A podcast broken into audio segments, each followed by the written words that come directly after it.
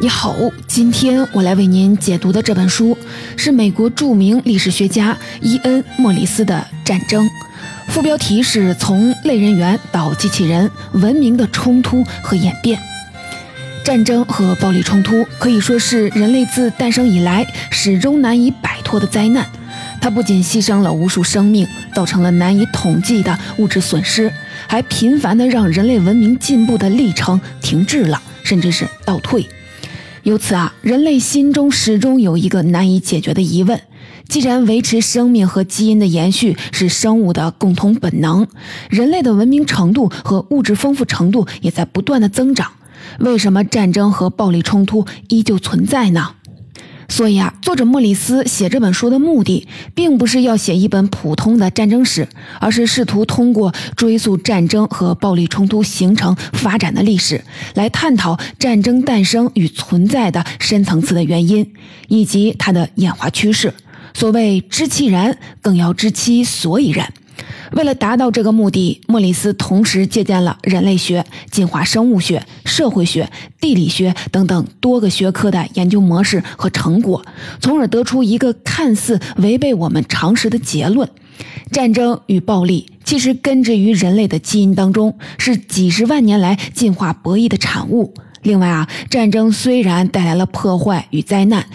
却带来了意想不到的好处，也就是推动了国家的诞生与技术的发展，从而反过来保证了和平，使人类逐步的远离暴力与杀戮。接下来呢，我就分成两个部分来为您解读这本书的主要内容。首先，我们一起来看看为什么战争与暴力冲突是镌刻在人类基因当中的天性，以及为什么人类能够逐步的克服自己的暴力本能，相互合作，和平共处。在第二部分当中，让我们跟随莫里斯的研究与叙述，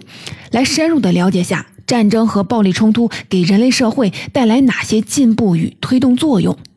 莫里斯告诉我们，战争和暴力冲突从某种意义上根植于人类的基因之中，是长期生存演化的产物。所以啊，要想了解战争与暴力冲突的起源，那么必须离开文明高度繁荣的当代人类社会，回到非洲这个我们遥远的祖先所生活的环境当中，来观察下人类祖先的近亲灵长类动物，通过观察他们的行为模式来推演和了解为什么原始人类会对自己的同类使用暴力。最近几十年来，随着动物观测技术的进步和野外田野调查的深入，动物行为学家吃惊地发现，人类的近亲野生黑猩猩并不是一种热爱和平的生物，而是频繁地爆发着残酷的暴力冲突。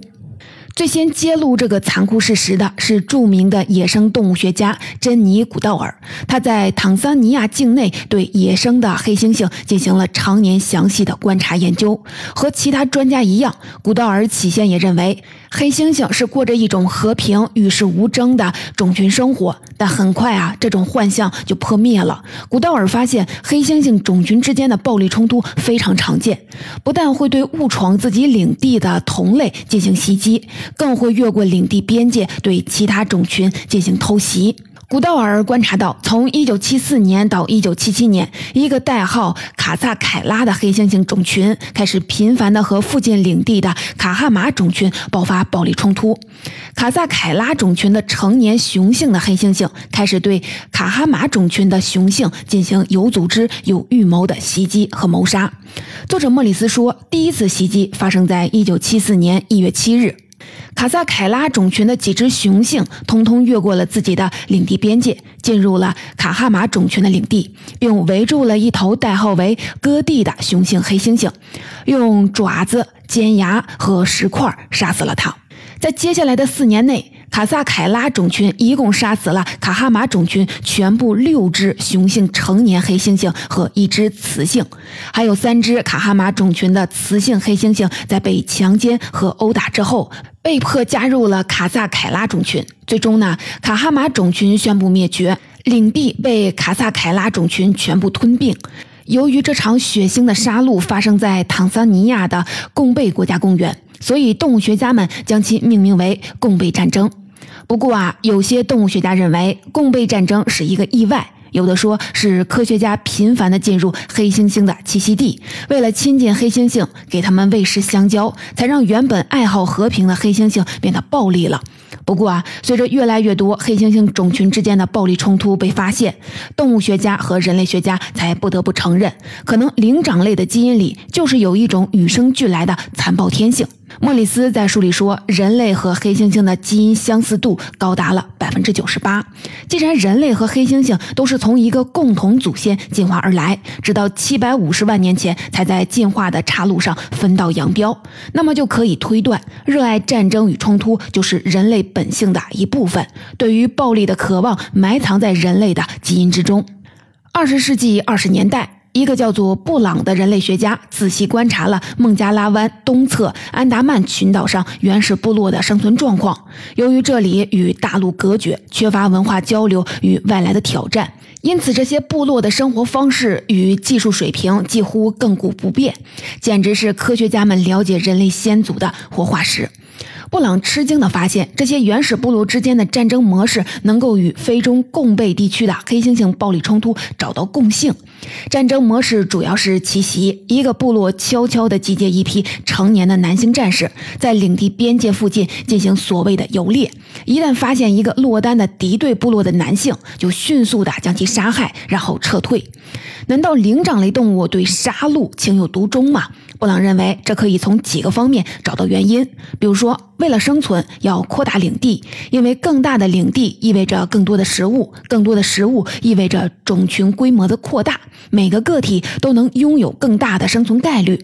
以刚才提到的黑猩猩康萨凯拉种群为例，在十八年中，它们的领地面积扩大了三倍，然后每个雌性怀孕的间隔年份从六年缩短到了四年。此外，一些人类学家曾经假设是人类频繁的活动压缩了黑猩猩的生存空间，造成了食物短缺，进而引发了暴力冲突。但观察下来，似乎不是这样的。根据动物学家的统计，无论食物短缺与否，黑猩猩种群间的暴力杀戮频率似乎没有太大的变化。所以，作者莫里斯提出了一个重要的推断。那就是这是一种符合生存与进化博弈的策略，从而在灵长类的大脑当中以某种神经奖励的机制固定了下来。莫里斯说，包括人类在内，动物在遇到危险时是很难根据冷静的计算来决定行动的，是生物体内分泌的激素决定了它们在瞬间做出的反应。比如说，人类在遇到这类状况时，我们身体里的肾上腺就开始大量的分泌一种叫做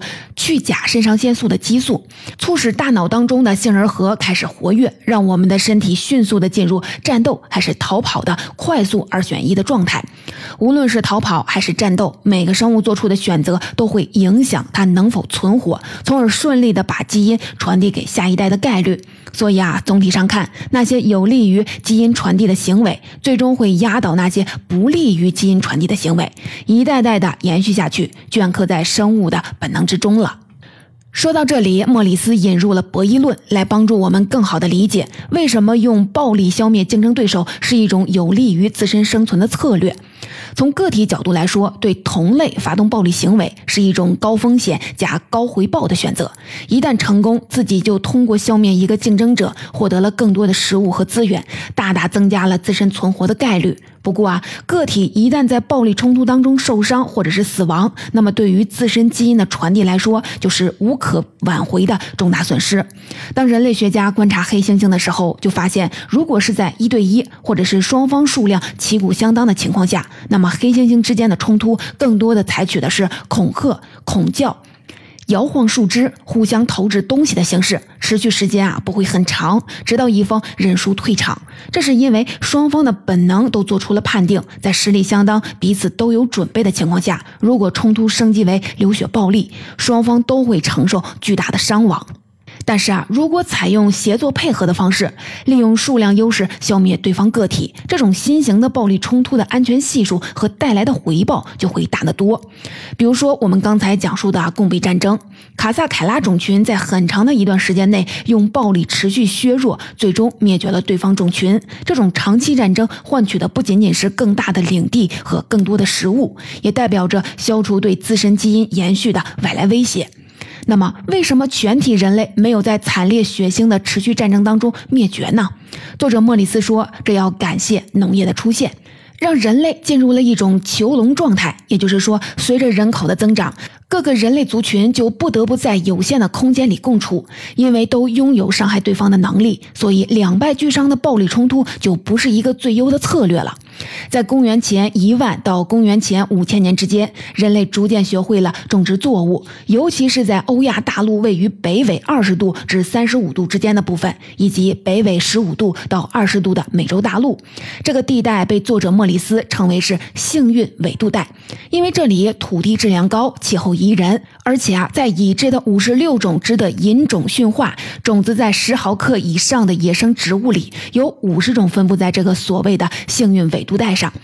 同样的，在人类能够驯养的十四种体重超过四十五公斤的哺乳动物里，有九种也分布在这里。农业和畜牧养殖业的诞生，给早期人类带来的好处是不言而喻的，那就是可以获得持续而定量的食物供给。虽然战争的规模在持续扩大，人类付出的生命代价总数在上升，但好消息是，全球人口死于战争和暴力冲突的比例却在逐渐的下降。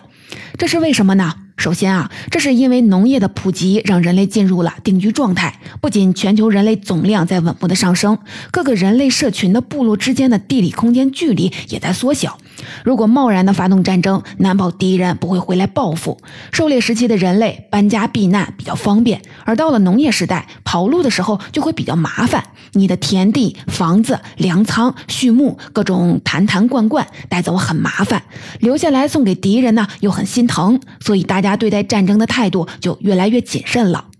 其次，大规模农业和建设的普及，让劳动力变得越来越珍贵。即使一个人类部落或者是邦国征服了对手，也会发现，比起杀戮，让对手臣服于自己，保留其生命，换来他们长期的服务和生产，是更为有利的事儿。与之形成鲜明对比的是，在幸运纬度带之外的区域，规模更小，但更为血腥的杀戮依旧是存在。所以啊，莫里斯总结说，人类逐渐的远离血腥杀戮的首要的推动力，就是和平共处与合作带来的收益在逐渐的上升。所以啊，莫里斯总结说，农业的出现和普及是带来和平、让人类减少杀戮的第一个推力；让人类逐渐的远离血腥杀戮的第二个推力是技术进步，它让武器杀伤力越来越大，也变得越来越昂贵，从而让发动战争的风险性越来越高，但同时带来的回报没有显著增长。在本书当中，莫里斯就提出，二十世纪后半叶美苏冷战时期的核军备竞赛就生动地证明了这一点。在之前解读过的《午夜将至》当中，我们也向大家介绍过，一九六二年古巴导弹危机之后，美苏两个核武器大国都发现，由于核武器威力极大，哪怕挨上一颗都会造成严重的破坏性后果。所以，一旦核战争开打，胜利者和失败者之间根本没有一条清晰的界限。因为没有任何一方有把握能够在先发制人的核打击里彻底的把对手的核武器清除干净，让对方毫无还手之力。所以啊，冷战时期就出现了一种奇怪的局面：一方面，美苏双方大力的扩展自己的核武器库；一方面，却不敢真正使用。和平就在这种恐怖的气氛当中维持了下去。于是啊，作者莫里斯就打了个比方，说这就好比是西部片里酒吧里两个牛仔同时都拿着手枪指着对方，就这么僵持着，谁也不敢开枪。刚才作者莫里斯从人类学和社会学角度给我们解释了战争的起源，以及它为什么是一种进化博弈当中的有效策略。接下来呢，让我们来看看莫里斯是如何分析战争和暴力冲突给人类社会带来了哪些进步和推动作用的。简单来说，莫里斯的论点啊，可以用一句话来概括：战争缔造国家，国家带来和平。在上一部分，我们提到了人类进入农耕文明时代之后，虽然战争规模扩大了，死于战争的人数在上升，但是它相对于全球总人口的比例却在不断的减少。所以啊，对于当时的全球人类来说，他们的相对安全度是在逐渐上升的。莫里斯统计说，距今一万年前，人类即将迈进了农耕定居时代的前夜，人类承受的暴力死亡率高达了百分之十到百分之二十。而当人类进入农业时代，逐步建立了大大小小的国家后，直至公元元年左右，暴力死亡率骤减到了百分之二到百分之五左右。不过啊，在公元三世纪到十五世纪，人类进入大迁徙时代后，由于欧亚大陆上骑马游牧民族四处的扩张征服，古老的帝国纷纷瓦解，暴力死亡率又有所回弹，变成了百分之五到百分之十。最终呢，进入了二十世纪后，虽然人类接连的迎来了两次惨烈的世界大战，但人类总体上的暴力死亡率已经降低到了百分之二以下。国家如何保护人民免受暴力的侵害呢？作者莫里斯和枪炮、病菌与钢铁的作者戴蒙德所见略同。比如说，戴蒙德直接就说了，人类的社会组织结构从远古到近代，从简单到复杂，一共四个阶段：群落、部落、酋邦、国家。人类从原始的狩猎群落和部落升级到国家的前身酋邦，也叫做邦国。往往会伴随着几个标志：农业定居、人口进一步的增长、社会分工和权力结构更复杂。在这个阶段，统治者一般都会采用一些全新的措施来巩固自己的统治，其中之一就是垄断武力的使用，维持公共秩序。这是因为在部落和群落阶段，由于缺乏强有力的权威，频繁的小规模暴力冲突是早期人类生存当中的常态。作为例证，莫里斯在书中提到，在古人类学家发现的许多几十万年前的人类先祖尼安德特人的墓葬当中，有许多身上带着石质长矛或者是石块等早期原始武器留下的致命伤。此外呢，莫里斯还提到了著名的阿尔卑斯山冰人，这是一具发现在阿尔卑斯山上距今三千三百年的男性人类遗体。在检查遗骸时，人类学家发现冰人的死因是遭遇了同类，很可能是敌对。部落的多次袭击，他的右手背部和左侧腋下分别受到了弓箭和钝器的打击，最终失血过多而死。这也可以用来证明暴力冲突是人类先祖生活的日常组成部分。即使在今天，在某些欠发达地区的原始部落当中，频繁的暴力冲突也依旧存在。比如说，本书提到一个名叫沙尼翁的人类学家，在二十世纪六十年代来到了南美洲巴西和委内瑞拉边境的热带雨林，对一个原始部落进行考察研究。结果，他被告知，部落刚刚和邻近的村落进行了一次小规模暴力冲突，武器是棍棒。随着考察的深入，沙尼翁吃惊地发现，那里差不多四分之一的部落男性会死于暴力，而至少百分之四十的男性曾经参与过杀人。这种程度的。暴力普及率和发生频率是今天的文明社会无法想象的。随着邦国和国家的兴起，统治者可以更大程度地集中人力和物质资源，采取一些前所未有的新措施来维护自己和人民的安全。一个最简单的例子就是城市和城墙的出现。十九世纪五十年代，考古学家在两河流域的苏美尔地区发现了一座早期文明城市的遗址，叫乌鲁克。乌鲁克的繁荣时期可以追溯到公元前三千一百年。最令考古学家印象深刻的就是乌鲁克拥有一道非常坚固的城墙，周长达到了六英里。很明显，这道城墙的首要的目的是防止外来敌人武装入侵。原始社会那种趁着夜色突然冲进敌人聚集地进行偷袭的战术，在这种防御工事面前已经不管用了。另外啊，还有两项发明促使邦国和国家时代的人民放弃用暴力作为解决冲突和争端的手段。第一个就是司法系统，尤其是法律和法庭审判机构的诞生。相对于一命还一命、以牙还牙的原始正义，人们开始习惯接受司法系统的仲裁，接受对方的财物或者是由司法机构实施的刑罚，作为对自己伤害的赔偿。第二呢，是职业军队的诞生。随着人类进入农业定居时代，军事技术也出现了巨大的变革。比如说青铜武器和盔甲，然后是用马匹拉动的战车。由于邦国和国家可以有效地集中生产当中的剩余产品，从而有能力供养一支脱离了普通人、能常年集中训练的职业军队。装备了专业武器和盔甲的职业军队，战斗力远远超出普通人。这样一支职业军队，既可以在外敌入侵的时候做有效的抵抗，也可以对内威慑那些试图推翻统治者的民众，预防大规模暴力冲突。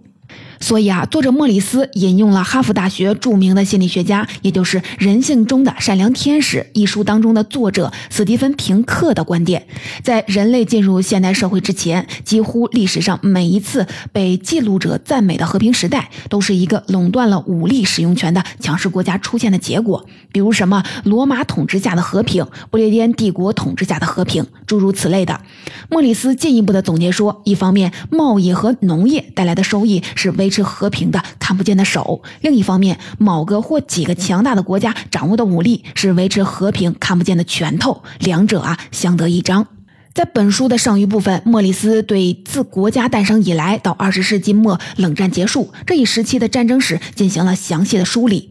因为之前我给您详细的解读过一些关于这个主题的经典著作，所以在这里就不赘述了。但是啊，莫里斯的叙述逻辑非常的有独创性。他认为，自从国家诞生以来，整部人类战争史就是由两种类型的战争构成的：一种是由大型国家发动的建设性战争，目的呢是开疆扩土、统治收税；另一种是由大型国家的敌人，比如说草原游牧部落发动的破坏性战争，主要的目的是。决裂，两者齐头并进，都试图压倒对方。而军事技术和军事组织形式的不断进步，让双方呈现出交替领先的态势。用著名历史学家威廉·麦克尼尔的话说，就是当一项先进的军事技术出现后，哪个社会能以最适应这项技术的方式组织起来，最大限度地发挥它的威力，它就会成为占领优势的强者。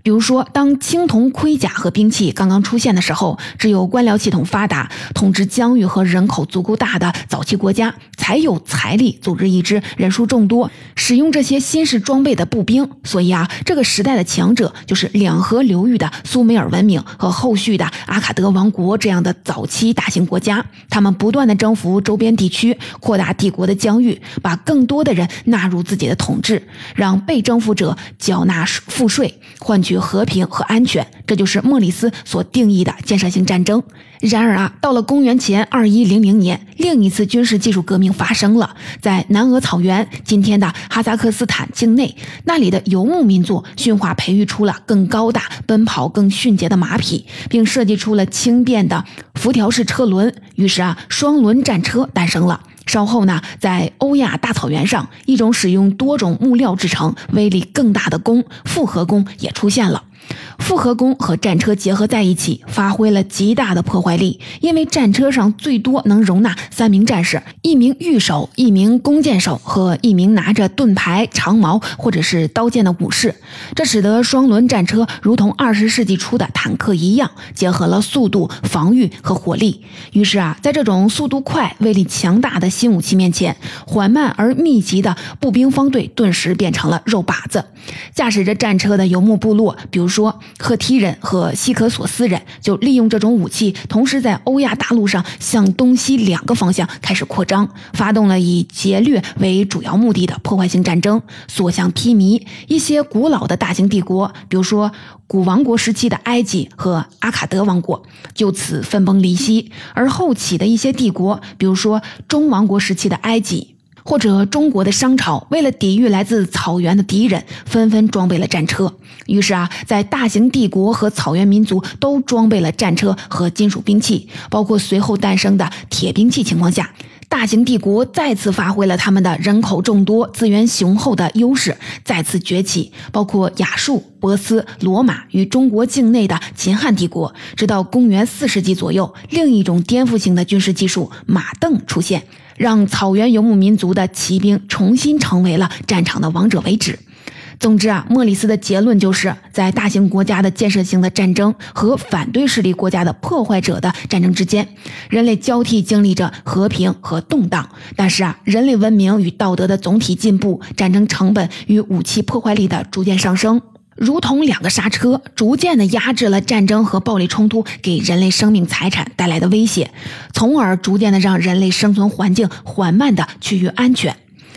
总结到这里，这本《战争：从类人猿到机器人文明的冲突和演变》的主要内容，我就大致为您介绍到这里。作者伊恩·莫里斯用恢宏的笔法和独辟蹊径的视角，为我们带来了一部截然不同的战争史，从人类学、社会经济学等等多种角度，解释了战争与暴力冲突的起源、演化趋势以及对人类文明的塑造与破坏作用。莫里斯虽然承认暴力冲突是人类进化当中。产生的本能，但他也乐观地指出，战争本身并非不可抑制的破坏性力量。从长远来看，由于文明、道德与技术的进步，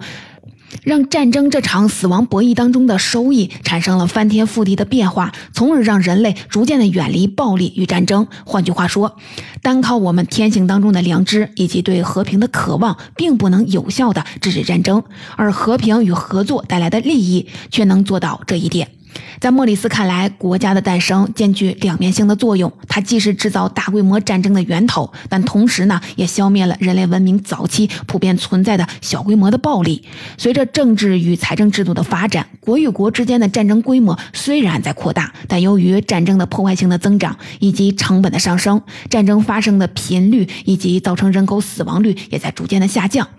不过啊，在本书的结尾，莫里斯也不无忧虑地指出，进入二十一世纪以来，世界走入了一个充满不确定性的全新动荡时代。他列举了一系列可能引发大规模战争冲突的要素。首先呢，是一些长期结构性变化，比如说全球经济结构的重组、老龄化、人口增长带来的能源与食物危机、大规模杀伤性武器的扩散等等等等。除此之外，还有一系列难以预料的黑天鹅事件可能会。摧毁人类来之不易的和平，比如说气候变化、全新大规模流行性的疾病等等等等。另外啊，随着人工智能自动控制技术的迅猛进步，各种武器的控制和使用逐渐的呈现出了无人化的趋势。莫里斯认为，这次新技术革命很可能改变人类十万年以来的战争与冲突法则。比如说，人工智能技术革命造成的战斗力差距，可能比以往任何一次军事技术革命都要大，从而让掌握了技术的强者可以霸凌技术落后的国家。届时呢，一旦战争爆发，其惨烈程度可能将超越我们想象的最大限度。所以啊，在这样的灾难到来之前，人类必须首先反思与修改自己关于战争和冲突的基本理论与认知。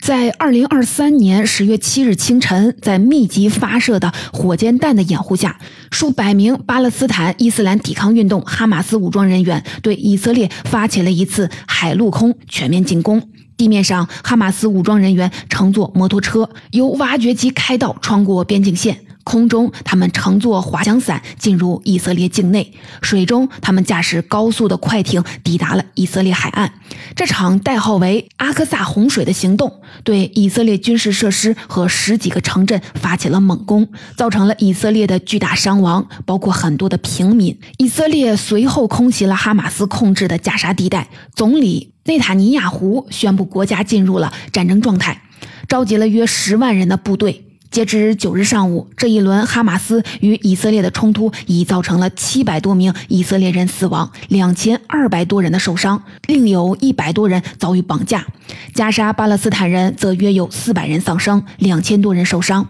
战火虽然尚未平息，以色列国内已经开始反思：面对哈马斯如此大规模的进攻，一贯嗅觉敏锐、消息灵通的以色列情报部门却为何毫无反应，让以色列被打了一个措手不及？美国彭博社认为，这是以色列五十年来遭遇的最大的一次情报败仗。